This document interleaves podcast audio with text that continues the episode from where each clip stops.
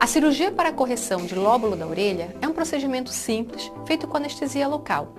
É indicado para quem tem a orelha fendida pelo uso de brincos pesados e alargadores, mas também pode ser realizada em pacientes idosas que possuem flacidez local devido ao processo do envelhecimento.